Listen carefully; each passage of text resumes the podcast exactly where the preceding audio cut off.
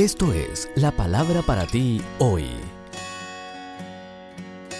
Y la palabra para ti hoy es La Biblia y tu salud, segunda y última de esta serie escrita por Bob Gass. En Levíticos 7:23 leemos, Nunca deberás comer grasa, ya sea de ganado, de oveja o de cabra. Dios advirtió a su pueblo sobre los peligros asociados con la grasa animal. Si eres adicto a los alimentos fritos o a las carnes grasosas, escucha estos versículos. Da las siguientes instrucciones a Israel. Nunca deberás comer grasa, ya sea de ganado, de oveja o de cabra.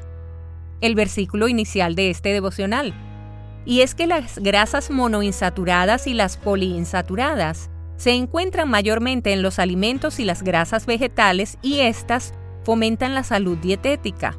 Sin embargo, en muchos de los alimentos que comemos hay grasas saturadas y grasas trans.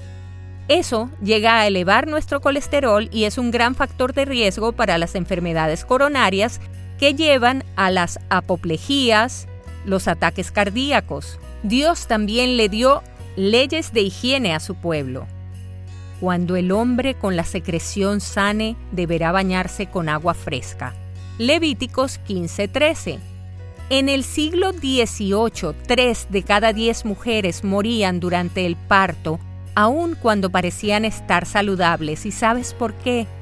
porque en aquel entonces los médicos examinaban los cadáveres habitualmente y luego, sin lavarse las manos, iban a la sala de parto y allí examinaban a las mujeres embarazadas.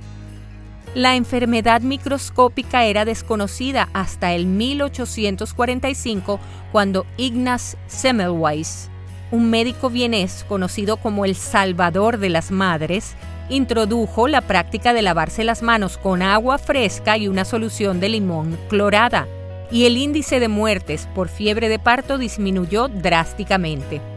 En resumen, vivir según los principios de las escrituras te mantendrá saludable. Bye.